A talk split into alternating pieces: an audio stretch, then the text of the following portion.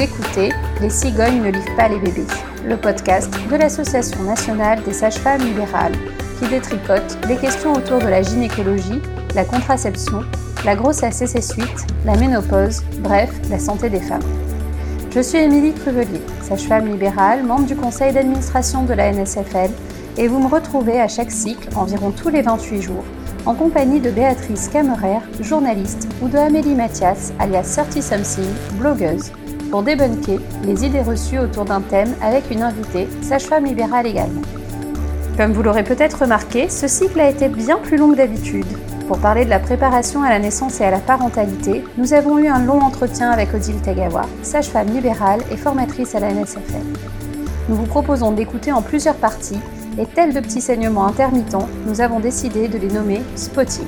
Et pour conclure cette série de spotting, une petite conclusion.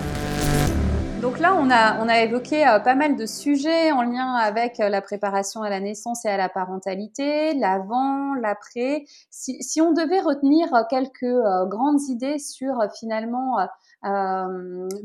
si on a des femmes enceintes qui nous écoutent et qui se questionnent sur est-ce que je fais ou je fais pas de la préparation à la naissance et à la parentalité, quels sont un peu les repères que tu pourrais donner, quelles sont les, les grandes idées, voilà, très succinctes, les idées que tu aimerais faire passer toi dans ce podcast, Odile?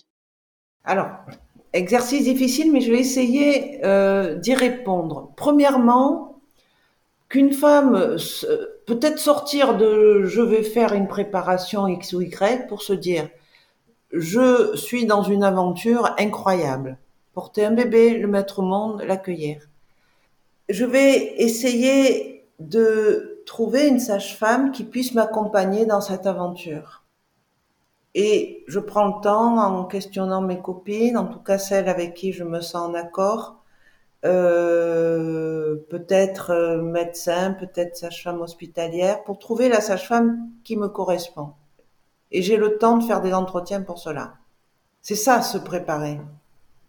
Et puis, le deuxième élément, c'est que euh, je me prépare à cette épreuve de vie en prenant le temps et en ayant le temps euh, d'interroger mes représentations, les idées que je me fais. Et la sage-femme peut m'aider à voir si elles sont justes, fausses ou un petit peu euh, modulées. Que je puisse prendre le temps de parler de mes peurs, mais de mes peurs qui peuvent être concernant la grossesse, qui peuvent être concernant l'accouchement, qui peuvent être concernant le fait de devenir mère.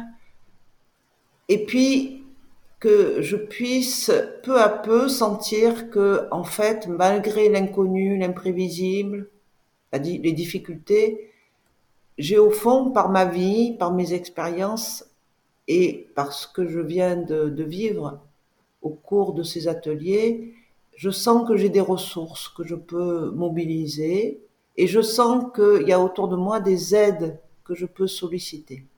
Voilà. Moi, il me semble que euh, si on est dans ce programme-là, euh, ben, on a déjà fait ce qu'on a à faire pour se préparer. Et en se disant que d'un côté, il y a la préparation, et puis de l'autre, il y a le vécu, l'accepter. Il n'y a rien qui va nous guérir de l'inconnu, quoi. De la même manière que je prépare euh, je prépare ma traversée à la voile de l'Atlantique, je la prépare et puis après il y a, je la vis quoi. Merci pour cette très belle conclusion euh, qui euh, se termine sur une note en plus euh, tout à fait poétique. et donc je te propose Odile pour terminer ce temps partagé ensemble de nous partager une recette de ton choix. Une recette culinaire? Une recette culinaire, tout à fait. Ah c'est génial ben, moi, donc, j'adore euh, les réunions entre amis, les fêtes entre amis, auberges espagnoles où chacun amène quelque chose. Et moi, j'aime bien amener en été une caponata, recette euh, d'Italie du Sud, où la base c'est aubergine, euh, céleri, cœur, de céleri, euh, olives. Il y a des copines qui mettent des olives vertes, moi je mets des olives noires et un peu d'oignon et d'ail. Voilà. Et celles qui sont inspirées par la recette, je peux, euh, je crois que je l'ai écrit quelque part, je pourrais la transmettre. Donc on amène ça chez les amis, froid, un peu comme une ratatouille. Mais c'est voilà, une ratatouille un peu spécifique. Merci de nous avoir écoutés. Vous trouverez toutes les sources et références citées dans l'épisode sur le site de l'ANSFL dans le descriptif du podcast. Nous n'avons aucun lien d'intérêt, mais je suis également présidente de mon conseil départemental de l'Ordre des sages-femmes. Odile est aussi membre du conseil d'administration de la NSFL et dispense via l'association des formations sur la préparation à la naissance et à la parentalité. Partagez ce podcast autour de vous, parlez-en à vos amis afin que nous puissions tout ensemble briser les tabous autour de la santé des femmes. Ce podcast est produit par la NSFL.